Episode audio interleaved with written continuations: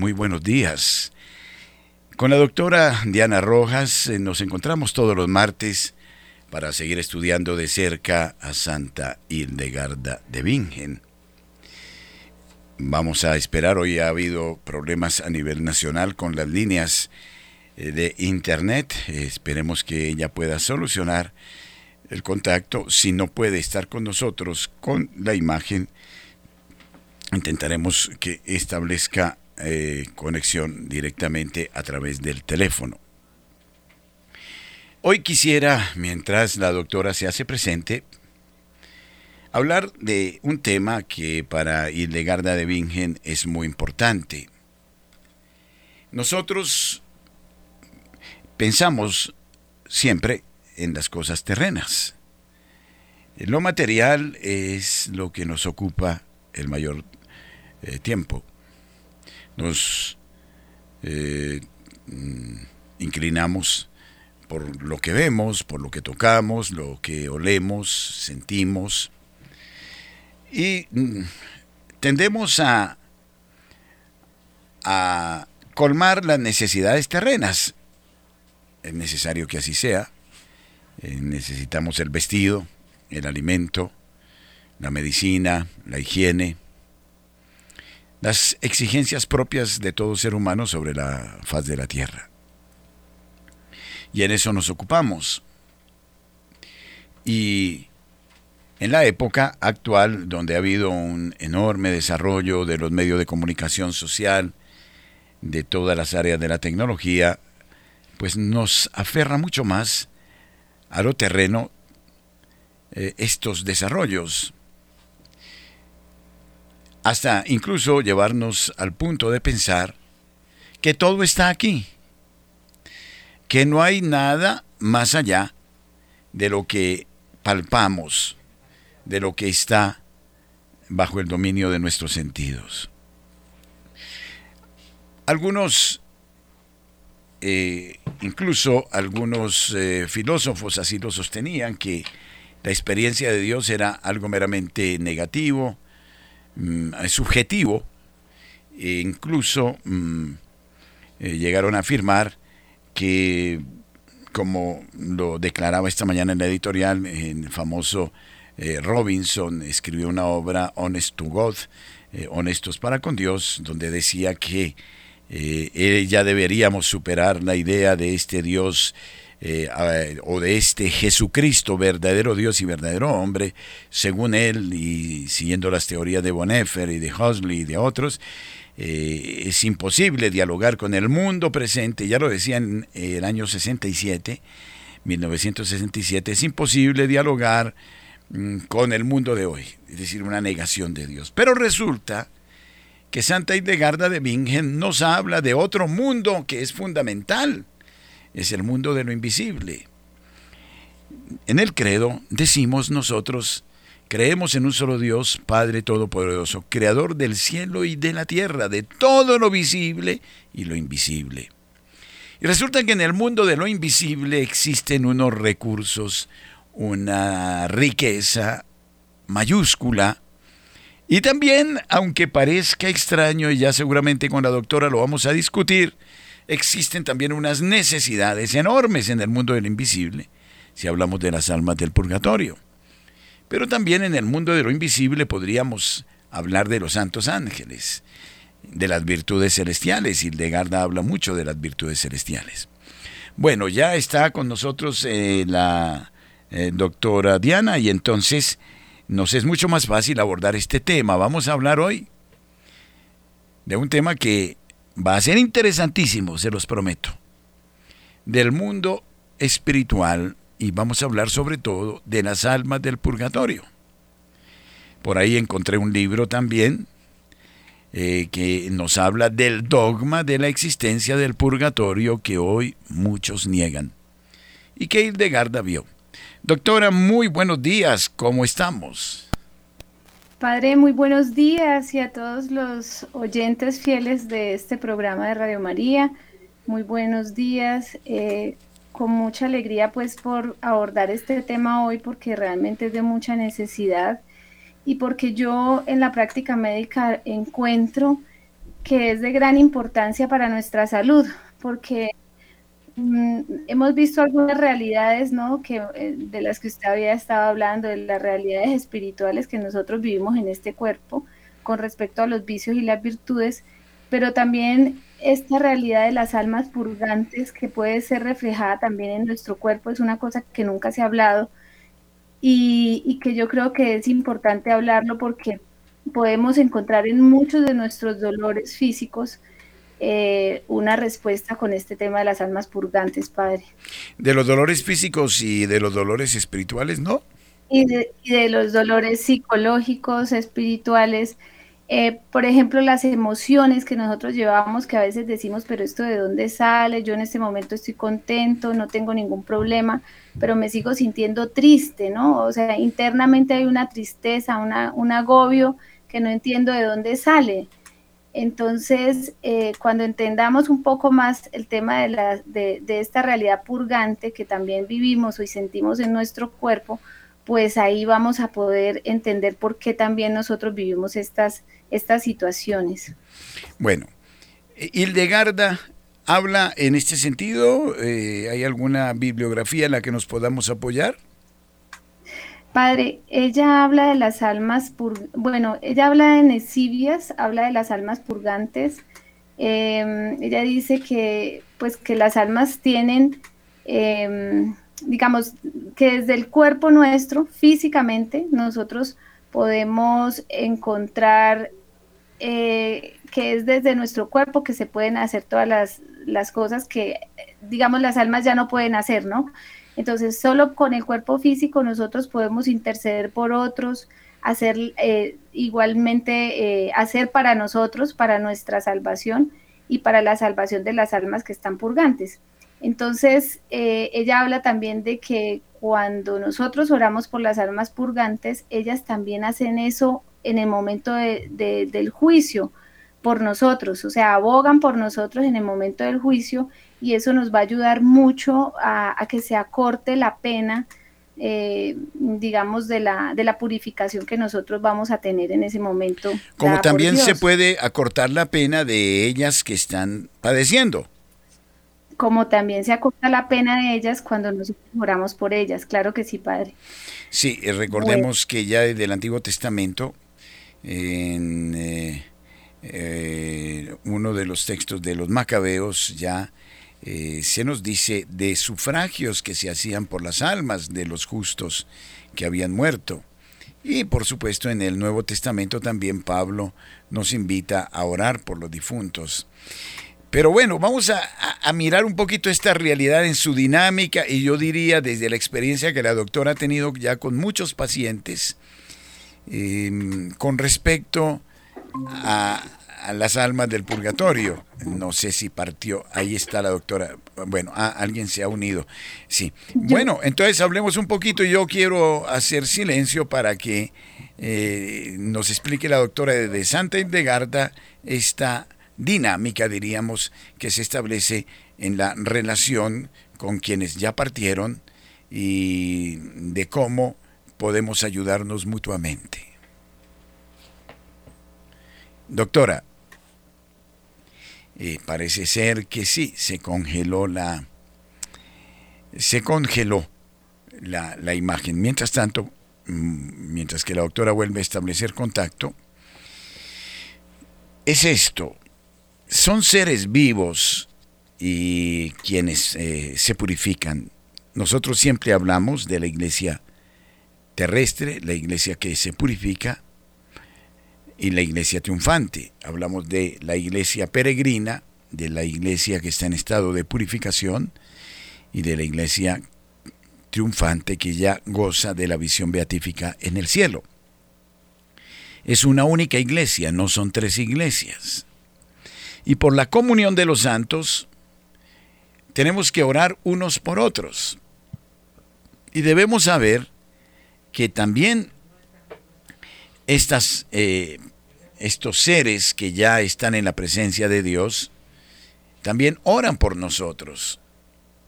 Solo que hablando de las almas del purgatorio, ellas necesitan de nuestro auxilio. Bueno, ya regresamos con la doctora. Entonces, ahora sí, adelante. Entonces voy a, voy a presentar una diapositiva que, que puede ayudarnos un poco a entender más esta realidad, pues como, como la hemos venido entendiendo a partir de los escritos de Santa Hildegarda, em, o como yo la he ido entendiendo, digámoslo así, eh, vamos a, perdón un momento, yo aquí lo, la voy a presentar. Sí, ahora sí. Ahora sí.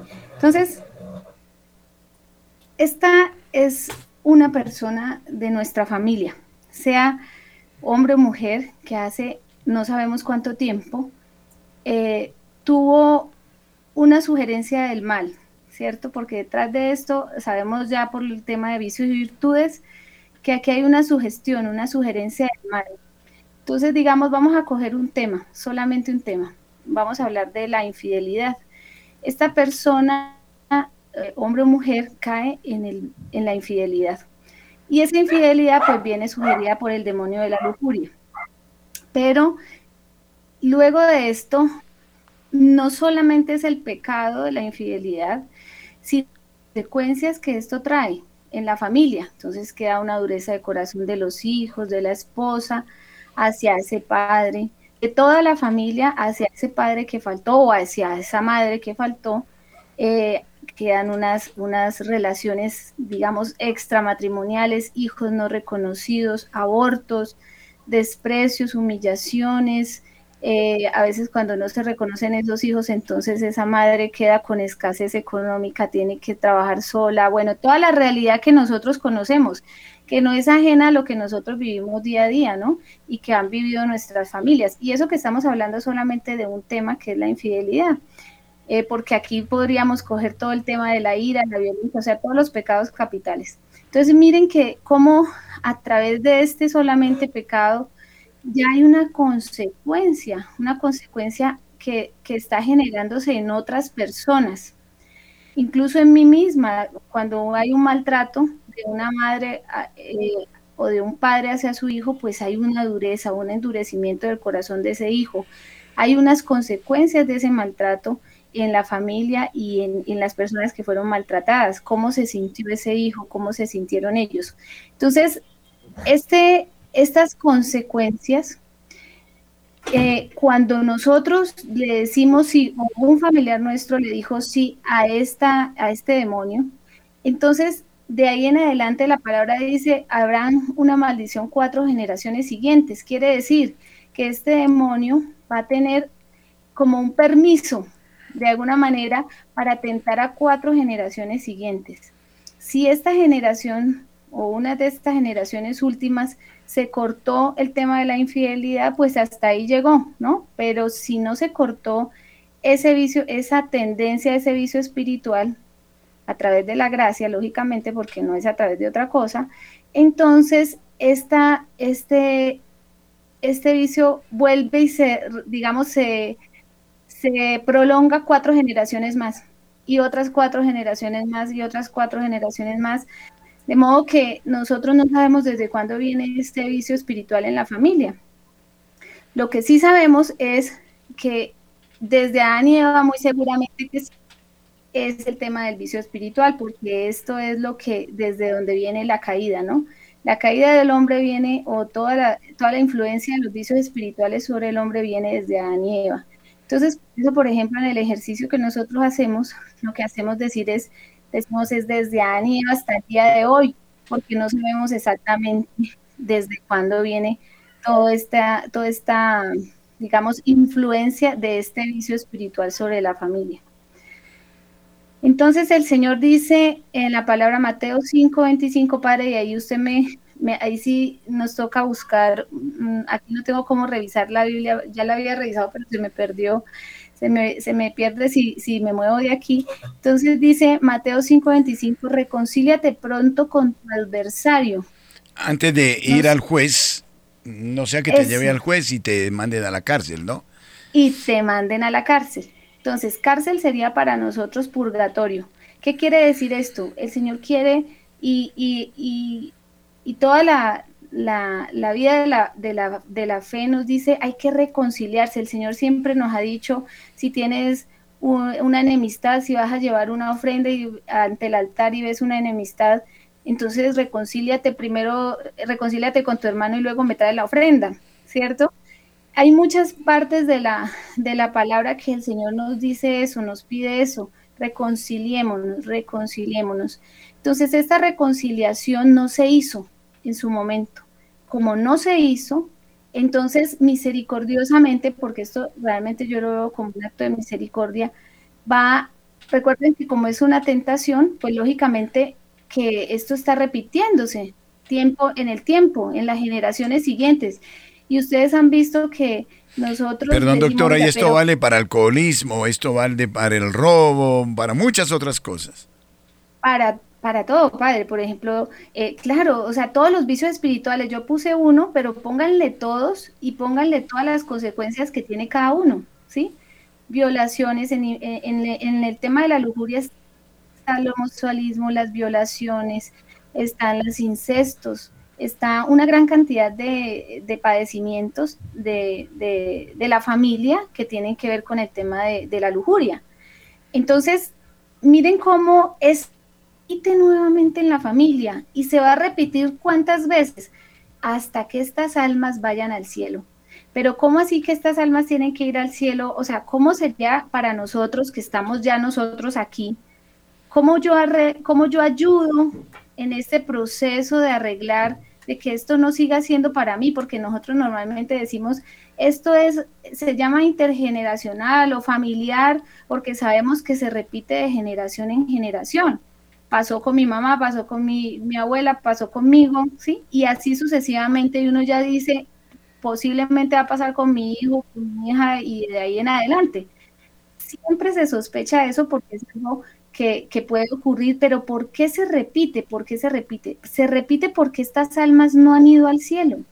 Estas almas tienen que descansar porque si ellas descansan, el vicio de la lujuria ya no va a tener, eh, digamos, eh, objetos sobre ellas y luego tampoco sobre sus descendientes. Entonces, doctora, perdón, eh, quienes están en el purgatorio no solo sufren por las penas propias, sino que están también sufriendo por todas las cadenas que dejaron en la tierra en sus sucesores, ¿o no? Claro, claro, padre. Es un sufrimiento de todas las generaciones, ¿sí? Y, nosotros tenemos, eh, mm, digamos, como en este cuerpo, que es que este misterio de este cuerpo es una cosa muy muy impresionante, por eso es que yo quería que habláramos también, padre, con de este tema, porque en este cuerpo, mm, yo les decía, se pueden vivir muchas de las emociones purgantes, de la familia purgante, ¿sí? Todas sus angustias, todo lo que ellos tristemente han vivido, todas las situaciones que se han repetido en nuestra familia, no crean que nosotros estamos separados de ellas, o tenemos una comunicación con las almas, no solo las santas, sino las almas purgantes. Nosotros podemos pedirle a nuestras almas santas de la familia, que tendremos muchas, que nos ayuden, que nos orienten, que nos muestren por dónde ir al camino. Pero también tenemos una realidad purgante que necesita de nuestra ayuda y que no es ajena a lo que nos está pasando en este momento. O sea, ellos también lo vivieron. Entonces, de esa manera, uno, si empieza a mirar las cosas de esta forma, podría decirse que lo que en el presente yo estoy viviendo me puede decir qué ha pasado con mi, con mi realidad purgante, ¿sí?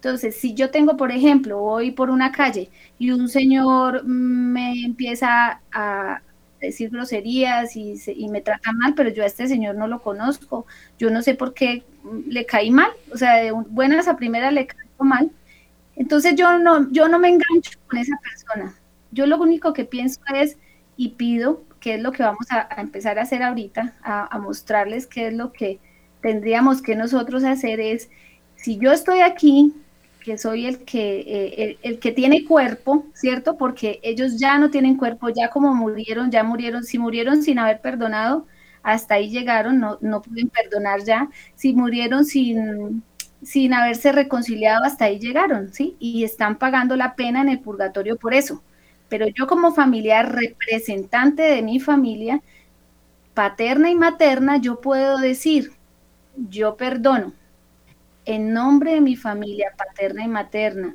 desde Anieva hasta el día de hoy, a todas las personas que fueron, a todos los hombres que fueron infieles, o hombres o mujeres que fueron infieles con mis familiares, que se fueron dejando sus hijos y sus familias sin haberse preocupado nunca más por sus necesidades económicas. Em, y perdono, bueno, ese abandono. Y le ruego al Señor que le conceda el descanso eterno a esa alma, a esas almas y perdone sus pecados, ¿sí? Es decir, yo estoy, haga de cuenta que hay una cárcel, estamos en la cárcel, hay una persona juzgada, pero yo soy familiar de ese que están juzgando, de ese que fue, eh, del que mataron a un familiar mío y yo soy ese representante de la familia. Y yo voy ante el juez y le digo, mire, señor juez, yo ya le quito los cargos a esta persona, no voy a, no, no quiero que se le siga juzgando por eso, yo le quito los cargos.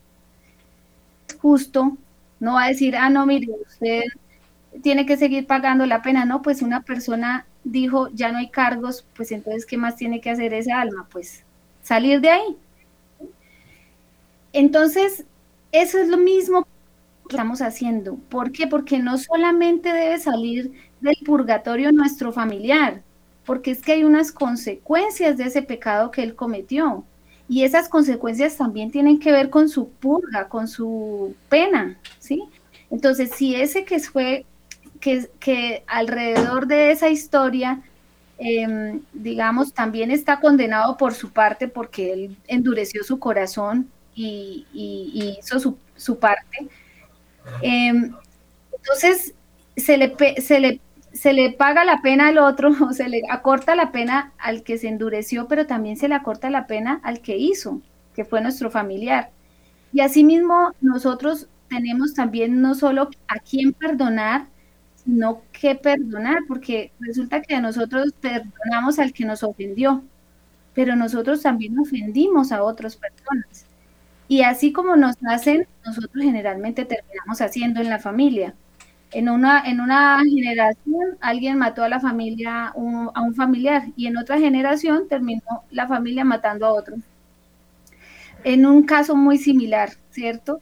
Entonces yo también tengo que pedir perdón en nombre de mi familia, así como perdono, también pido perdón en nombre de mi familia si yo hice, si yo no, si mi familia, en algún familiar mío, hizo estos mismos actos a otras personas si fue infiel con sus esposas, si dejó sus hijos en, la calle, si no reconoció hijos, eh, bueno, todas esas cosas que vienen alrededor de este pecado.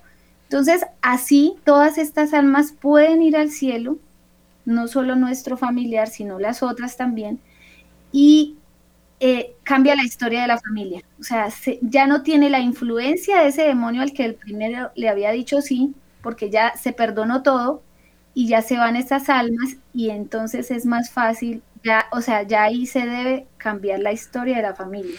Bueno, eh, me permito decir una cosa. Sí, padre. En esto del nuevo orden mundial, mm, pareciera que me salgo del tema, pero no me voy a salir del tema, como verán. Una de las técnicas del nuevo orden mundial y de esto que se llama eh, la unificación y eh, la Agenda 2030 y la Revolución Industrial, uno de los métodos se llama el método de los nodos. Es decir, nodos o nudos. Por eso las redes, hablamos de las redes, las redes, em, eh, las redes generan redes virtuales generan nodos, quiere decir, se establecen nudos, es una red que se va abriendo, abriendo, abriendo, abriendo, eh, de ida y regreso algunas y de regreso nada más, o de ida nada más en otras. Esos nodos están haciendo que el demonio en esa gran red meta al mundo entero. Y entonces todo lo que se le hace al mundo entero es eh, para exterminarlo, para mentirle, para drogarlo, para generar pandemias, para generar falsas medicinas, para todas las doctrinas eh, de, eliminación de la humanidad, eh, bueno, todo esto que se viene. vamos a mirar eso de otra manera, desde el mundo invisible. También todos los males que se han hecho sobre la tierra han generado unos nodos a la inversa. Es decir, eh, los que murieron venían con unas tendencias que las heredamos nosotros, pero a su vez ellos recibieron esas tendencias de otros y de otros y de otros. Imagínense ustedes, desde esta teoría de los nodos, y esto me parece que va a contrarrestar los nodos actuales desde lo espiritual, esto es poderosísimo, que cuando, según lo que nos está diciendo la doctora, y ella me corregirá, comenzamos a, en cada situación, a pedir perdón y perdón y perdón eh, por nuestros eh, difuntos que causaron estas situaciones en mí, que no es solo arrepentirme de mi pecado, sino pedir perdón por ellas, por las que ellas ofendieron y por aquellos que las ofendieron a ellas, estamos generando unos nodos de eh, al revés, es decir, que nuestra plegaria va a hacer que millares de millares de almas salgan del purgatorio. Y no solo eso, sino que se rompen esos nodos con nosotros de tal manera que, porque una de las cosas que estoy aprendiendo hoy y que no lo había entendido de la doctora es que en cada pecado está el demonio. Y entonces es derrotar al demonio en cada pecado orando por nuestros antepasados. Esto es de un poder increíble y que va a tener después una incidencia dentro de lo terreno, dentro de lo temporal también muy grande. Bueno, ya lo iremos entendiendo poco a poco, no lo sé. Sí, sí, sí, padre. Eso que usted dice, mire, es, es una cosa impresionante porque, porque cuánto tenemos nosotros en nuestras manos todavía que estamos vivos para salvar almas, o sea, para llevar almas al cielo, ¿cierto? Para que sean santas, pero además para nosotros también cambiar esta realidad presente, ¿no? Entonces, son muchas cosas que se están haciendo a partir de este, de este, digamos, de esta visión de eh, purgante, porque si nosotros, por ejemplo, encontramos, mm, yo me encuentro en la práctica médica, por ejemplo, personas que tienen dolores en el hombro, ¿sí? Se le ha hecho todos los exámenes, se le han, bueno, se le, no se le encuentra nada a la persona. Entonces uno empieza a pedir por, por decir algo, eh, bueno, no vamos a hablar de eso, vamos a hablar del corazón o de los ojos. Entonces, que sabemos que es dureza de corazón o es eh, estrechez de corazón. Entonces pedimos por todas las personas, eh, yo perdono en nombre de mi familia paterna y materna, desde Aníbal hasta el día de hoy, a todas las personas que fueron duras de corazón con mi familia. Y le ruego al Señor les conceda el descanso eterno a estas almas, ¿sí? Yo ahí que estoy haciendo, además de que estoy reconciliándome con el que tuvo, con el que ofendió a mi, a mi familiar, así quién sabe cuánto tiempo, y que esto se fue repitiendo porque el vicio de la dureza de corazón atacaba a otros para que también nos atacaran a nosotros como familia y a nosotros también para atacar a otros como en otras familias, pues entonces ya ese demonio de la, de la, dureza de corazón sobre quién va a pesar para poder hacer el efecto sobre nosotros. O sea, si ya esa alma está perdonada por nosotros, pues esa alma ya va a descansar. Y eso es lo que ellos necesitan, porque realmente allá en el purgatorio nadie se está recriminando una cosa u otra, porque ya el juicio fue hecho. Ya lo que fue fue y, y ya no estamos diciendo, vea, mire que fue por su culpa, yo estoy aquí. No, hay una pena que pagar y ya simplemente es pagar esa pena y la mortificación de la pena que, que él lo vive, me imagino, yo no sé, en este momento lo estoy pensando, cada vez que un familiar lo hace, pues más le va, más, es como si le doliera más, ¿no? Eh, me imagino, yo no sé, yo pienso en eso. Lo que pasa es que porque no nos damos cuenta, en lugar de solucionar los problemas, los estamos acentuando más, porque le estamos abriendo más las puertas al maligno, por ejemplo, a través del rencor cuando lo que tendríamos que es orar por la dureza de corazón de quienes nos eh, hirieron a nosotros y al mismo tiempo eh, eh, orar por los que le hicieron mal a esas personas y los endurecieron en el corazón, de tal manera que ahí hay una, una victoria sobre el maligno y una liberación de esa alma que por nuestro ofrecimiento se va al cielo, ¿no? claro. Y mire lo lindo, padre, no es de nuestra familia, ¿cierto? En cualquier situación. Exacto, y, se supondría que uno diría, no, pues yo oro eh, por, los de mi familia, pero mire la importancia de orar por los que nos hicieron daño y por los que a, los que nosotros como familiar, familia le hicimos daño, porque mire que todos ellos tienen que ir al, al, al cielo. No, yo me imagino algo como esto, padre. Yo me imagino el, el, el pasaje bíblico del hijo pródigo, ¿no? Llega el hijo y entonces el hijo, el hermano mayor le dice, ¿cómo así usted se va? Eh, hace, hace, bueno, de todo con su plata, viene aquí todo pobre, todavía le dan el anillo y le dan el ternero cebado. Y yo que, yo que he estado aquí, no me dan nada. Entonces, un alma, nosotros oramos por nuestro familiar difunto y ese cometió su pecado. Sí, nosotros pedimos perdón por él, pero resulta que él va a salir primero cuando el otro está en el purgatorio justamente porque fue por culpa de él, digámoslo así, que yo endurecí mi corazón y por eso estoy también aquí. ¿Cómo va a salir usted primero si yo estoy aquí por usted? Pues sería como, como, el, como el hermano, ¿no? Como el hermano que dice, ¿cómo así? O sea, ¿cómo así que usted va primero que yo si yo estoy aquí por usted? Entonces, no, o sea, tenemos que sacar a todas esas almas que, que, tanto fueron consecuencia de ese pecado que ni siquiera, miren que aquí está detrás el demonio, o sea, es un pecado cometido por nuestro familiar, pero, pero inducido por un... Eh, me contaban, me contaban de la película del Señor de los Anillos, una historia, ¿no? Que había un auténtico rey que no había reclamado su trono y pues había un administrador que eh, asumió ese reino porque no estaba el rey y no se quería ir de ahí. Y entonces, bueno, entonces él tiene que ir a combatir para recuperar su reino que era legítimo, ¿no es cierto? Y entonces dice que pues recupera su espada, a lo mejor la doctora me podrá puntualizar mejor, sí, sí. La, la espada pues real, y pasa por un cementerio y entonces todas las almas están como con rabia con ese rey. Y están, eh, eh, ¿no? Entonces, eh, de repente él exime, exhibe la espada contra estos muertos, pero tenían rabia en el fondo porque él no había asumido su, su reino, ¿no? Entonces dice que estos muertos como que reaccionan y se alían con él para ir a vencer al enemigo, ¿no? Es una saga que en algún modo nos está diciendo la realidad de lo que está pasando. Es decir, que eh, yo diría que, por favor, no lo entendamos mal, no es que comencemos a jugar con las almas del purgatorio o que nos aprovechemos de ellas para pedirles favores, para que nos levanten a la hora que nosotros queremos, eh, como hacen mucha gente, ni para usarlos para, qué sé yo, para sesiones espiríticas y una cantidad de cosas. No, es que tenemos un deber y de eso nunca nos confesamos, de orar por las almas del purgatorio. Y ellas están esperando nuestro auxilio.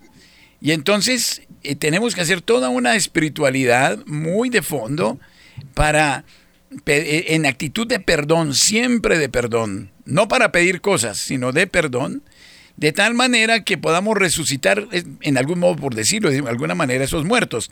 No, no es exactamente la palabra, de tal manera que estos que están pasando las penas del purgatorio puedan ir pronto al cielo. Entonces ellas se vuelven como con el rey aliadas de nosotros también y ellas suplicarán por nosotros también para liberarnos de esos malos hábitos que tenemos.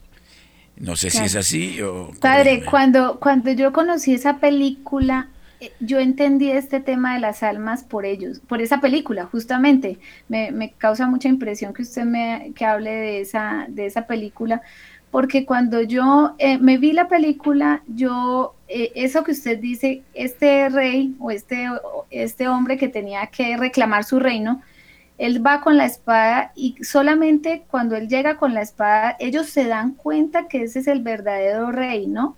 y eran miles y miles de almas purgantes, pues yo digo eran purgantes, eran miles y miles de, almas que se volvieron el ejército de este, de este rey para recobrar su, reino, ¿no? Increíble. Entonces, increíble, o sea, yo dije, Dios mío, el poder de las almas purgantes es impresionante, porque justamente ellos ganan una, eh, ganan la, ganan una guerra cuando ellos no tenían casi personas, o sea, eran poquitos los que estaban, y era un, un, ejército inmensísimo a lo que tenían, a los que tenían que, con los que tenían que combatir, y luego se une este ejército de las almas purgantes, y eso fue un, o sea, ellos ganaron esa guerra.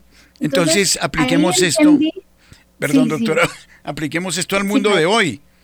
Estamos en una auténtica batalla espiritual y hay cantidad de gente con estas ataduras, sobre todo de poder, de genocidio, de, de dominio, de mentira, de engaño, de dinero, de porquería, de todo lo que ustedes quieran.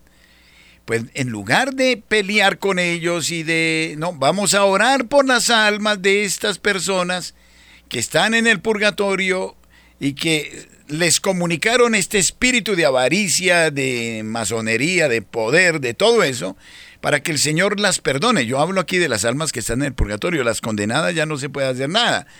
Y no, ah, eh, y, entonces, ¿qué va a suceder? Esas almas odian eh, lo que están haciendo sobre la tierra, las políticas que están implementando, la mentira, la farsa, todo ese, esa pantomima, la odian. Pero nosotros aquí vamos a hacer un acto no de odio, sino de amor, de amor, de amor, de salvación de esas almas lo demás, ellas se alían, ¿no? Por la comunión de los santos con nosotros en esta batalla espiritual. Y yo agrego también otro cuerpo de la milicia, que es los ángeles también del cielo. Y se alían y comienzan a romper cadenas, a romper cadenas, a romper cadenas, a avanzar. Bueno, esto me parece una cosa muy, muy, muy impactante, ¿verdad?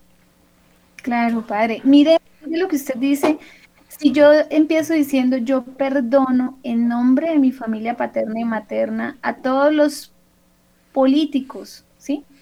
Que, o a todas las personas que hicieron políticas donde sometieron al pueblo, donde lo mm, donde cada vez era más difícil conseguir las, eh, las cosas económicamente, donde bueno, había una como una opresión, ¿cierto?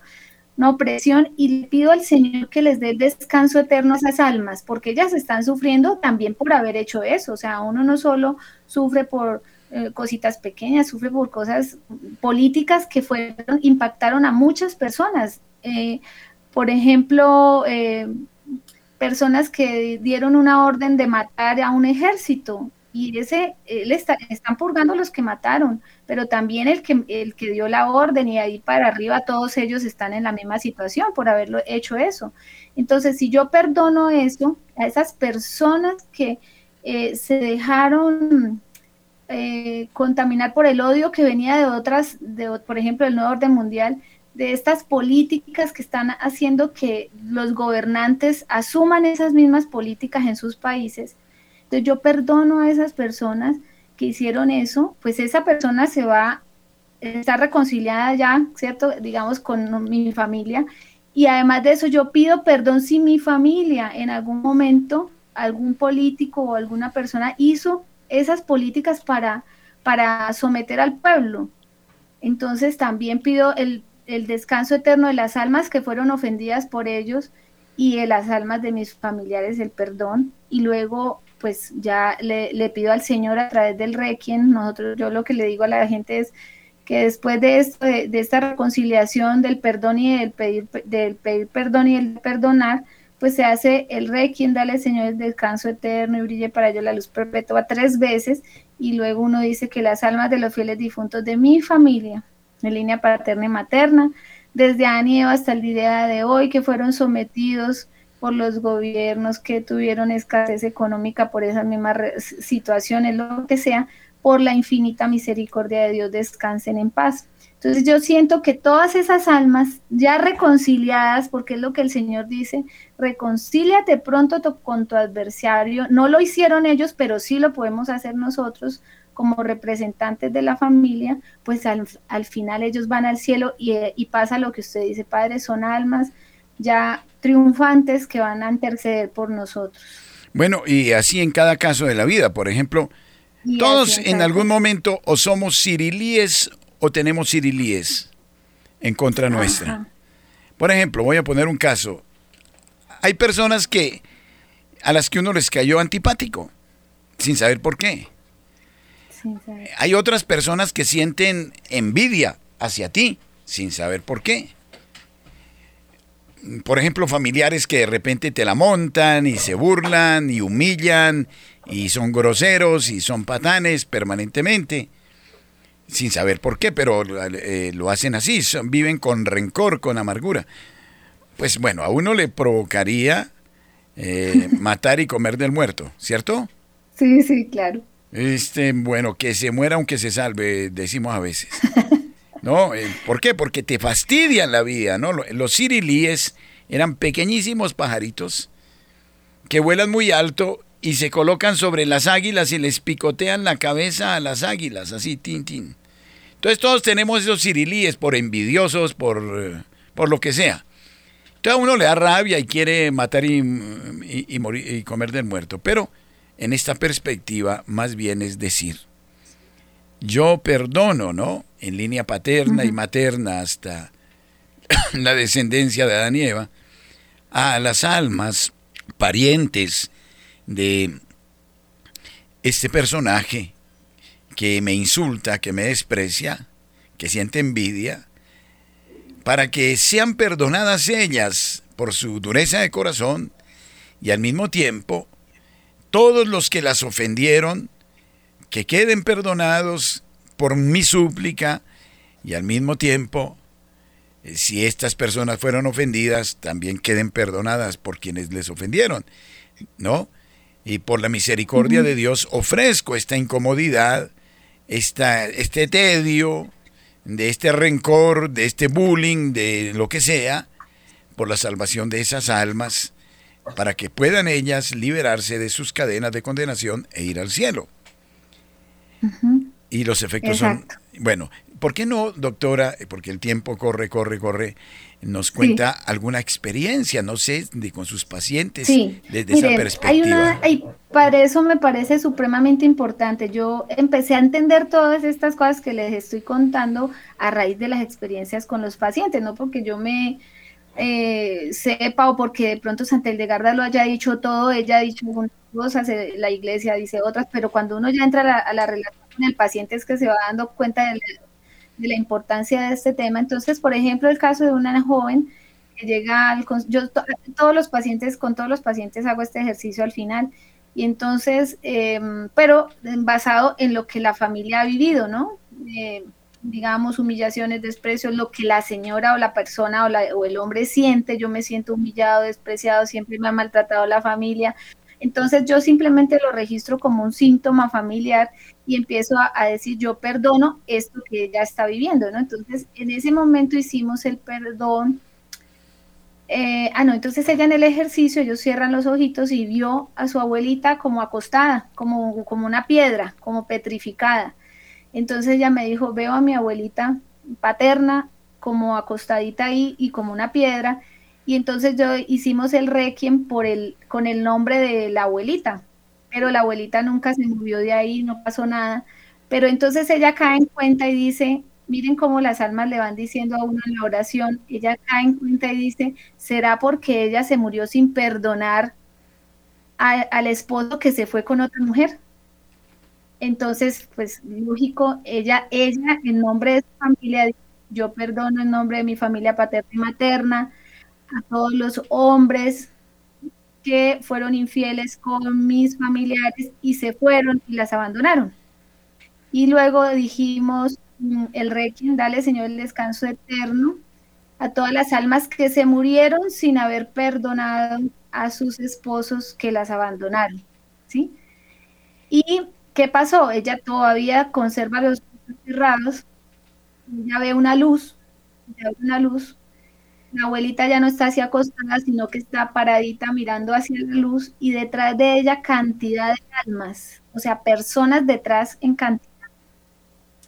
Entonces ahí yo entendí que el perdón de, su, de la persona que tiene carne todavía, o sea, tenemos este cuerpo, es la que puede liberar las almas que están purgantes, porque ella ya murió y no perdonó, o sea, hasta ahí quedó ella y de ahí para atrás todas las almas que no perdonaron, que fueron las que pudieron irse en el momento de que esa familia perdonó, a través de, su perdón, perdón, hizo el perdón que debía hacer a, la, a, la, a, las, a las otras personas que, las ofendieron.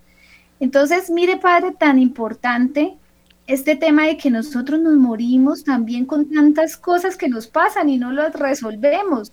O sea, nosotros no resolvemos tantas situaciones que, está, que vivimos en el día a día. Lo dejamos pasar, lo dejamos pasar. Y todas esas almas están esperando en nosotros también que nosotros podamos ayudarles para ellas ir al cielo. Miren qué importante esto.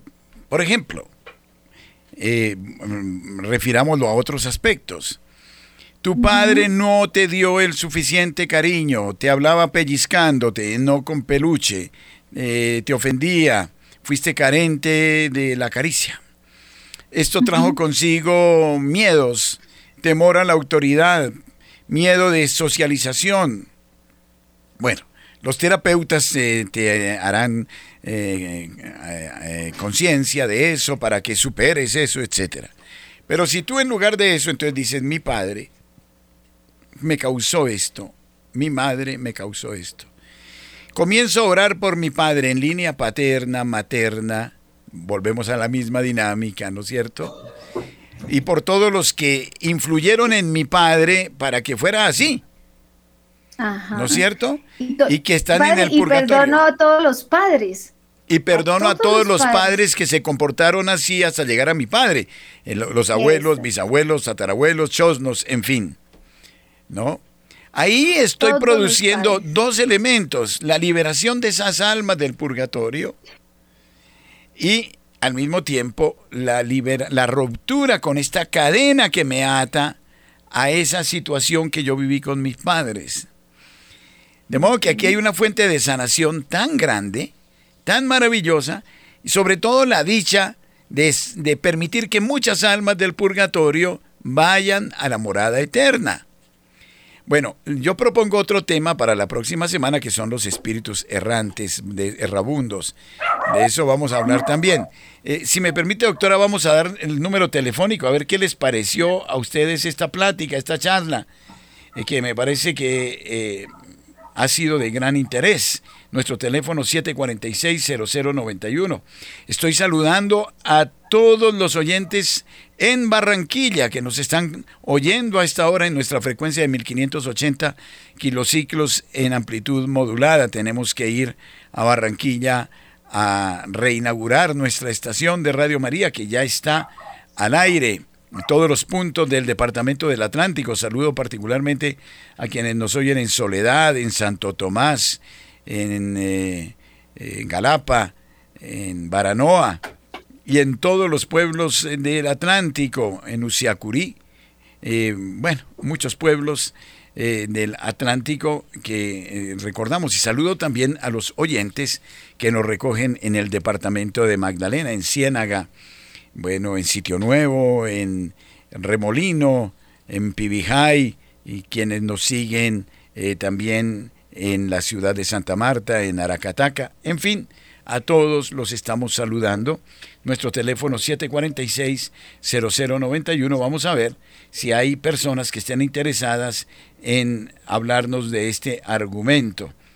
Bien, en tanto, una cosita que le iba a contar es que es también más fácil para todos nosotros perdonar hacia atrás. Es decir, yo, si a mí me hacen algo en este momento, pues claro, como dice usted, yo tengo tanta rabia que quiero desearle lo peor, pero yo no voy a perdonar a ese, porque ese es un reflejo de lo que pasó en mi familia, ¿sí? De todos los maltratos, humillaciones que han vivido, por ejemplo.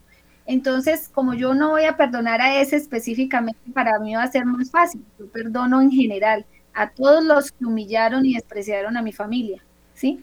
Y le pido el perdón a Dios por esos actos y le, y le, y le ruego que les dé descanso eterno a esas almas. Entonces, mire que ahí hay otra cosa psicológica muy linda y es que yo no me engancho también con este que estoy, con el que estoy viviendo, ¿no? sino que yo lo vivo como un síntoma, siempre yo digo un síntoma, como en la medicina dice uno, esto es un síntoma del corazón, un síntoma de, de, las, no sé, la parte circulatoria, o, bueno, del páncreas, esto es un síntoma de alma purgante, es un síntoma de alma purgante. Y si yo lo veo así, es más fácil para mí vivir la vida con más libertad, o sea, más, más ligero, más ligero. Y siempre pensando en eso que yo tengo que hacer con respecto a mi familia purgante. Sí, bueno, no sé si es que las líneas telefónicas aquí están bloqueadas, pero no, no ha habido ninguna intervención. Sí. Ah, es que no tenemos línea telefónica hoy, me acaban de informar acá. Bueno, nosotros disparándole al arco iris. Bueno, no importa. Bueno, está bien. Eh, sí, pero, eh, eso es muy, esto es lo que yo le estoy diciendo. A mí me ha liberado mucho, padre. Incluso ahorita tuve un ejercicio con mi hijo, con uno de mis hijos, porque uno de, uno de, sus, de los niños, de los otros hermanos, pues él me dijo, mi hermano me hizo tal cosa delante de la gente y yo me sentí muy triste. Entonces yo me senté y le dije, bueno, vamos a decir, yo perdono en nombre de mi familia paterna y materna, desde Aníbal hasta el día de hoy, a todos los hermanos que fueron injustos con los hermanos menores, que se aprovecharon de ellos, que los hicieron, bueno, en fin, todo lo que a él le pasó, que les hablaron feo delante de otras personas, que los humillaron delante de otros, o sea, eso lo hicimos. Y, y bueno, y si había familiares, bueno, toda esa, todo lo que estamos diciendo. Y eso hizo que él se sintiera tranquilo, porque cuando uno, las almas, uno siente felicidad uno siente un gran gozo en el corazón como familiar. Eso es algo que yo he experimentado. Es un gozo interior de la familia eh, ya no purgante, sino ya la familia santa, digamos. Cierto. Entonces, si yo siento tristeza, hay que pensar, no me, no, yo porque estoy triste, ¿qué será que me pasa porque estoy deprimido? No, no nos pongamos en eso, o sea, no nos pongamos a pensar en nosotros, pensemos es puede ser un síntoma alma purgante, oro por las almas que se están sintiendo como yo me sentía, como yo me siento, todas las almas que están sintiendo lo que yo siento, que son mis familiares, yo le ruego al Señor les conceda el descanso eterno a ellas, a los que los ofendieron y a los que fueron ofendidos por ellos, y que descansen en paz. Y esa es la dinámica de casi que todo el día uno se la pasa en esas pensando y eso es algo maravilloso. Yo les digo que es muy liberador y realmente muy reconciliador con... Sí, y yo tengo aquí un número de celular que lo voy a dar, 319 319 765 0646 319 765 0646 Si ustedes quieren, llaman, hacen sus comentarios o hablamos eh, en viva voz, porque creo que mm, sí, tenemos que vencer esta dificultad. Tenemos todavía cinco minutos para hacerlo. Yo creo que esto es de una gran importancia, ¿no? Una gran importancia. Yo que he sorprendido, eh, le contaba yo ayer a la doctora de un caso de una persona que está padeciendo por efecto de respiración en este momento, por de pulmón. Y oramos pues en esa línea por él, paterna, materna, Ayer hablo con una hermana mía por teléfono y yo estaba en mi habitación tranquilo, no había ruidos, no había nada, yo estaba físicamente perfecto y de repente eh, aquí está entrando una llamada. Sigo la película después. Eh, sí, vamos a ver. Aló, buenos días. Eh, buenos días, ¿cómo está? Hola con Ferney García. Hola Ferney, ¿cómo me le va? usted sabe que yo lo llamo de aquí a Anselma Caldas, de sí. un pueblito muy bello aquí en el occidente de Caldas. Claro que sí. Sí, señor. Eh, más, yo una preguntita que no entiendo yo esos términos que maneja ahí la doctora, que es que Requiem y Karma, eso yo no... el Requiem. no, es la oración que hace la iglesia por las almas del purgatorio, que dice, concédele Señor el descanso eterno, brille para ella la luz perpetua, ¿no? Ah, ya, ya. Sí, alguien, alguien una vez me dijo, ¿cómo así usted me está mandando a hacer Requiem? Eh, sí, no, no entendía. sí, no, el Requiem es el de las almas purgantes. Sí. Bueno, hasta pronto. Bendiciones. Gracias. Pero muchas gracias, muchas gracias por, por, por, mm, digamos, hacer claridad en ese tema, porque claro, como hay Requiem, que es el de las almas purgantes, y hay Requiem, mm, Requiem, eh, eh, no, ¿cómo es que se llama? bueno, una, una práctica que es con las manos y esto, que es de medicina. Bueno, aquí me llega otro. Sí, otro. Bueno, tenía un oyente y se me fue. Eh, estaba entrando una llamada y se me fue. Sí, es orar por las almas, recordarlas, es una acción de caridad sumamente grande. Tengo otro oyente, eh, vamos a ver si lo logro, eh, si lo logro, a ver, aquí es que no conozco bien este teléfono, ahora sí. Eh, buenos días. ¿Aló? Buenos días, padre Germán, ¿aló? Sí, ¿con quién hablo? Mi nombre es Lucero, padre. Sí, Lucero. Me llamo desde Bogotá. Gracias, padre. Gracias a usted y a la doctora Diana, hermoso programa. Pero tengo una duda, eh, un consejo que pedirle mejor. Mi madre eh, de 91 años está convaleciente, ya prácticamente estamos viviendo sus últimos días. Yo quisiera pedirles un consejo, ¿qué podemos hacer? Obviamente ya le colocamos los santos óleos, la opción de los ya lo tiene, pero ¿qué más podríamos hacer nosotros como hijos para que ella de pronto descanse en paz, para que ella, eh, o sea, mi Señor Jesús le perdone más todos sus pecados? ¿Qué podríamos hacer? Por ella que está, sí. no lo sabemos cuándo, pero está próxima a partir al Padre. Ella fue una mujer sumamente católica, eh, amante de la Virgen María, o sea, muy practicante, católica practicante, y así nos lo enseñó ella a todos nosotros, sus hijos. Pero quisiéramos bueno. este tema tan hermoso. Bueno, vamos a ver, eh, doctora, cuál es su pensamiento. Pues mire, padre, yo creo que ahí deben aprovechar eh, con tu mamá, eh, revisen la historia familiar, las cosas que se repitieron en la familia, las cosas que a ella le pasaron o les han pasado a ustedes que son de perdonar.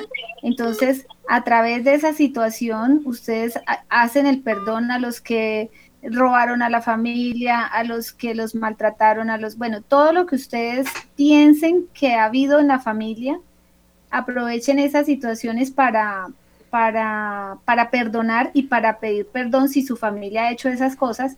Y lo otro, pidan, hacen el, la oración de darle, Señor, el descanso eterno por todas las almas que están pidiendo la intercesión de su mamá todavía, ¿sí? Todas las almas que en este momento están pidiendo la intercesión de mi madre por la misericordia de Dios, descansen en paz, ¿sí?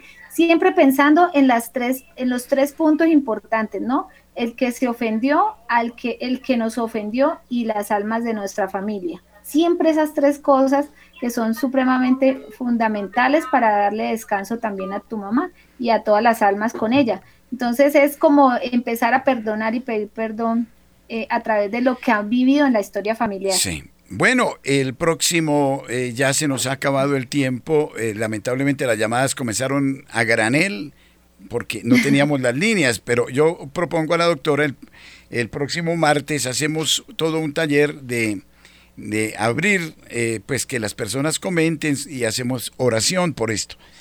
Eh, mm, espero eh, que de repente el próximo viernes vamos a ver, tengo que estudiarlo con la doctora un poco más, a ver si en la noche hacemos un momento de encuentro también con ustedes para efectivamente explicar un poco mejor todo esto. Doctora, muchas gracias, muy amable.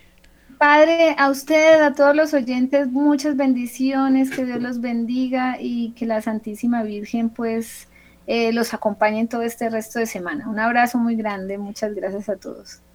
Gracias, doctora, felicidades.